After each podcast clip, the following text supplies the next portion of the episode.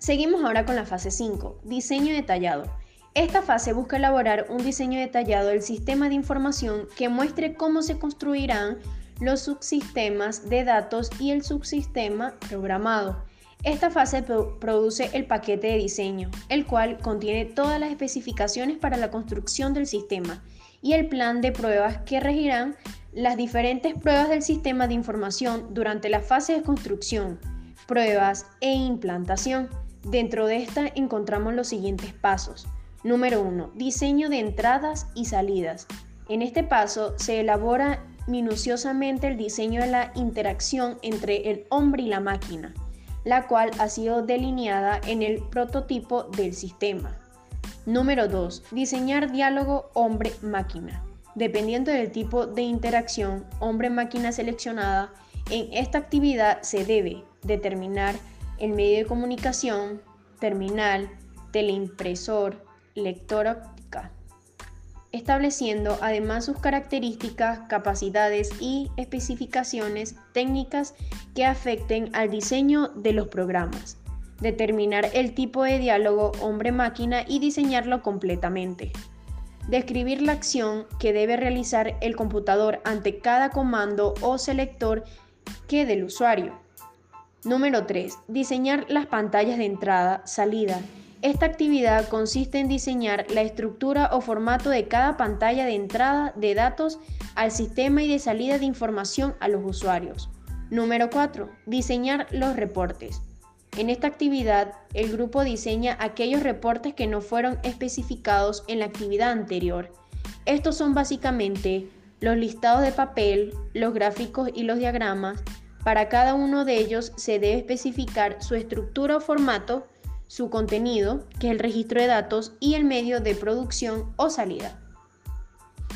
Número 5. Diseño de datos. El diseño del subsistema de datos del sistema de información gira en torno al diseño de las bases de datos necesarias para almacenar los datos de dicho sistema y el diseño de los programas que permitirán crear y cargar las bases de datos.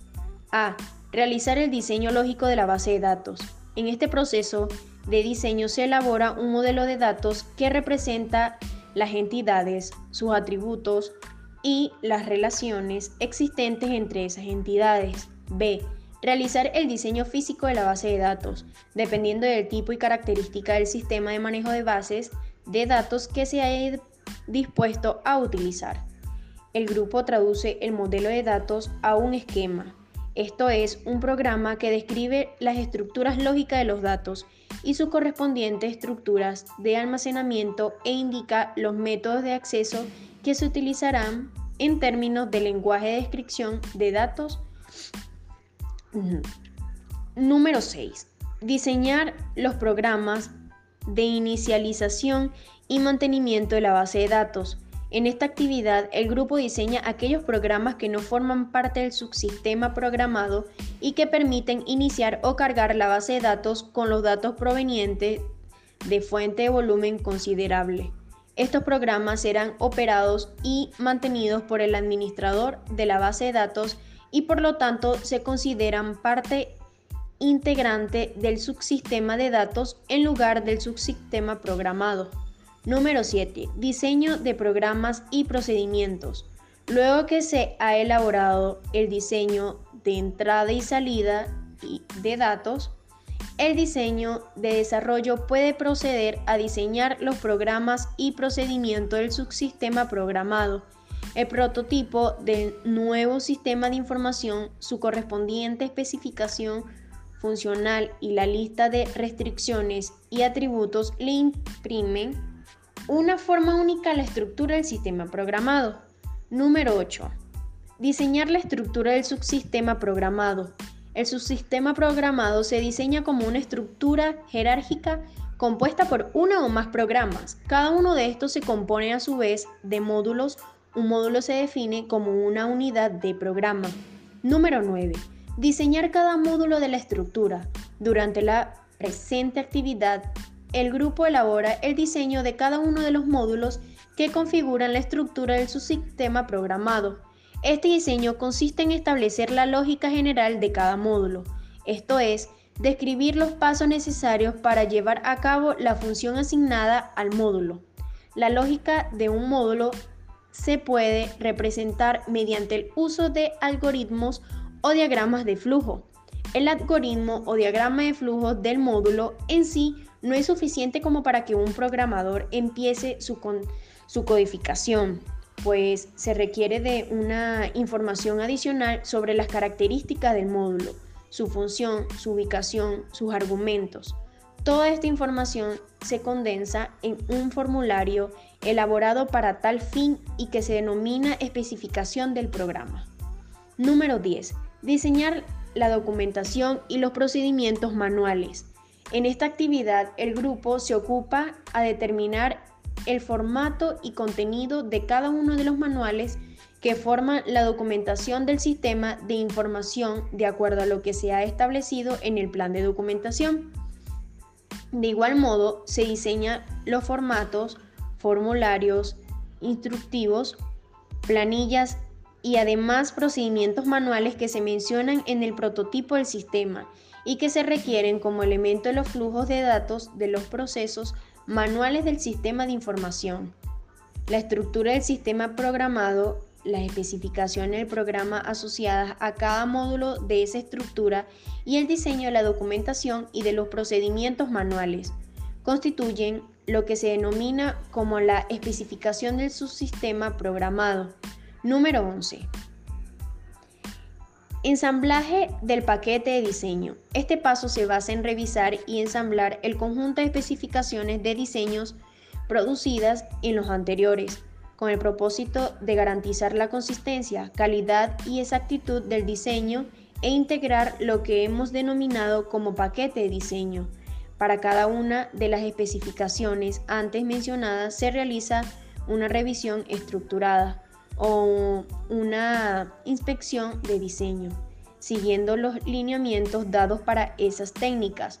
Los objetivos de esta revisión son determinar la inconsistencia de diseño, determinar las fallas y errores cometidos en las diferentes especificaciones, medir y corregir las desviaciones del diseño como con respecto a las normas y procedimientos de diseño establecidos en el plan metodológico.